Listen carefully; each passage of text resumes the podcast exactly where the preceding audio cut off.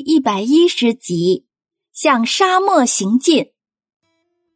伙伴们听珍珍说完，目瞪口呆的看着他，还能这样啊？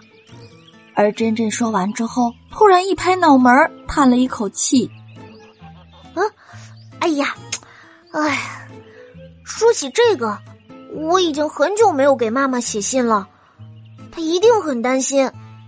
我，我得赶紧写封信。”寄回去才行。接下来，小鹅真真活力四射的蹦起来，到处翻纸和笔。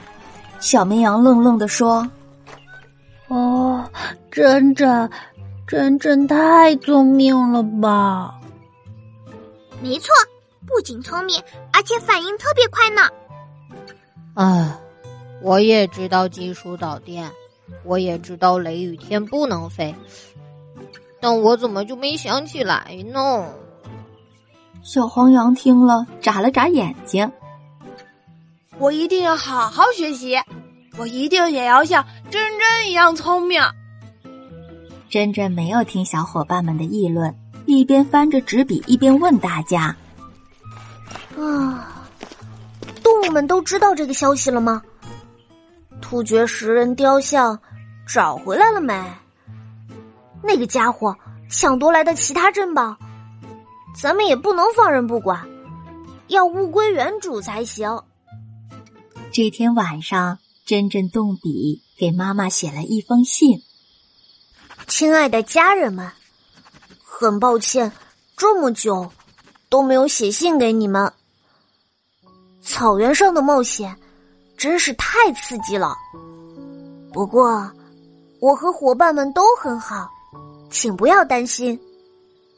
前一阵子，我们抓住了奸商窃贼臭鼬和麝鼠，解救了很多珍贵的文物，一直向西边走，寻找文物的归属地。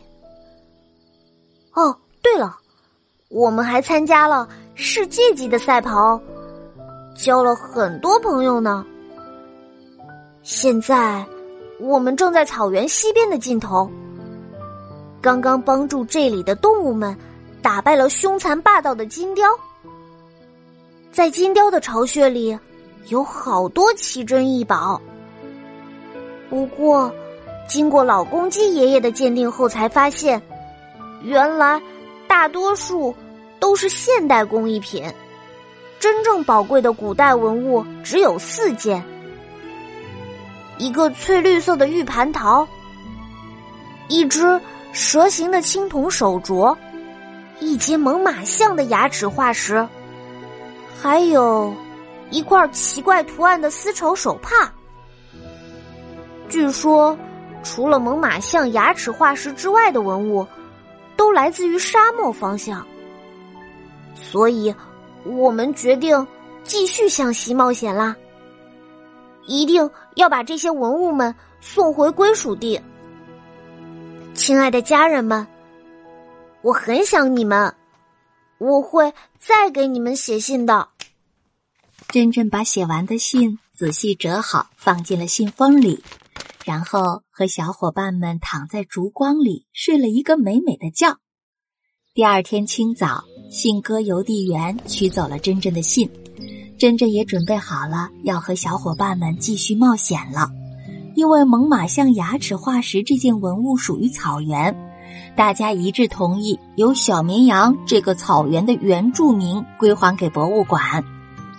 虽然很难过，但是珍珍、爱爱和特特不得不和小绵羊分别了。小绵羊含着泪向他们一直挥手。珍珍在空中盘旋了几圈，去追特特和爱爱了。他们又开始向沙漠行进了。